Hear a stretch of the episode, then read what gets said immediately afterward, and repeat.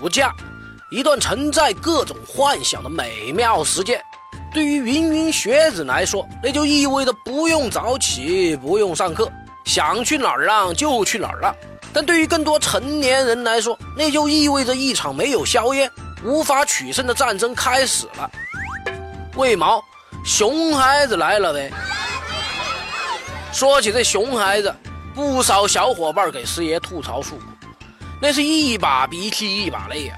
其实近来熊孩子的事件频繁发生，什么在小区划车玩，划了十多辆豪车，又或者是偷偷尝试某些危险的游戏，酿造惨剧等等。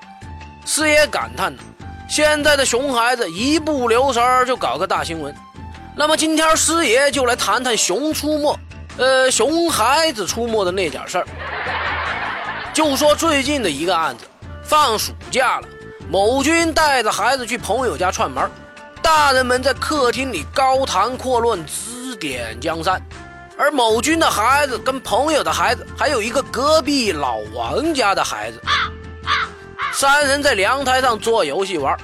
结果，隔壁老王的孩子不幸出了意外，从阳台上摔了下去，那是二十三楼啊！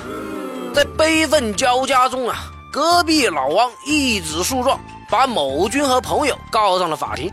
法庭经过一审、二审，最终判决隔壁老王承担主要责任，朋友和某军承担次要责任。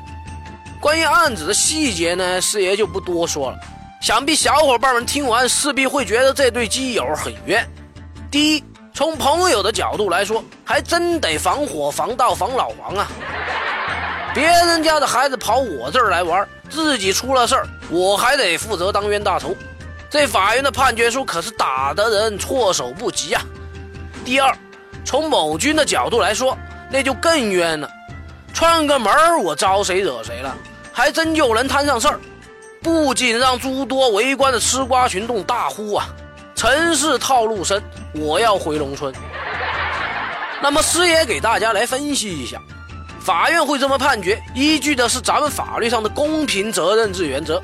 那很多人就不理解了，这是因为在常人眼里呀，这事儿又不是自己的行为造成的，所以都会觉得事不关己啊，高高挂起。这样的认识在原则上是没错的。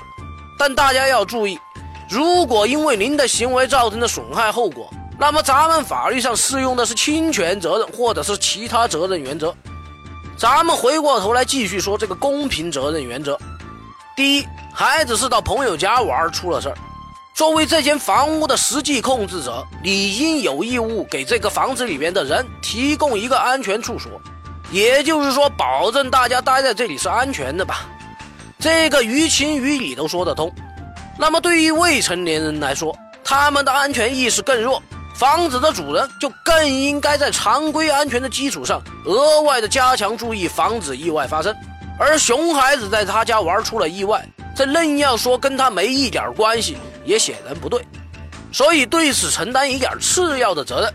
同理呀，某军带着孩子去朋友家串门，也是事件中的一个因素。相应的也得承担一点更次要的责任了。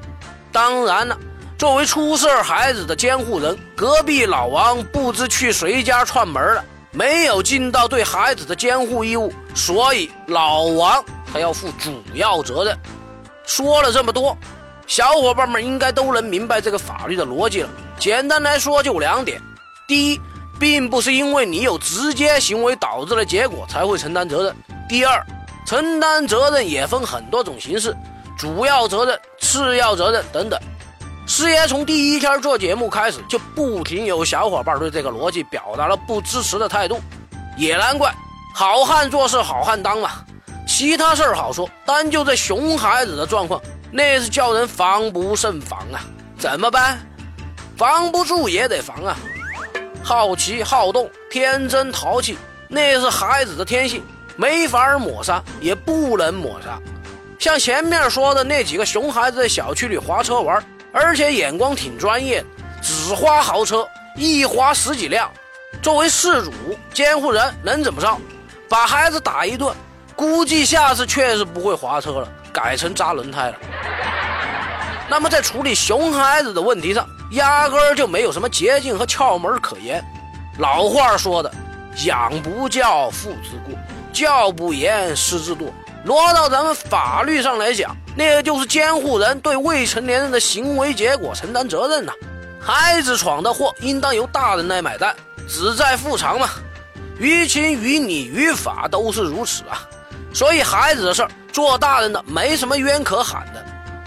对于咱们成年人来说，只有不断加强看管监护，加强理性科学的教育，对事件防范于未然，这才是唯一可做的。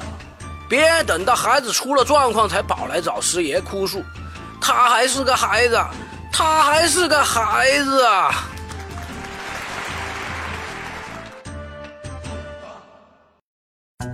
师爷来了，以一个非严肃、非死板的形式给大家传递法律实用小技巧。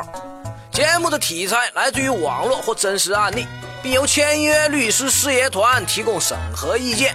欢迎小伙伴们积极正面的吐槽或跟师爷交流各种生活琐事的法律问题，师爷会尽快在第一时间内根据专业人士的意见为您献上轻松易懂的各类点子和主意。谢谢大家。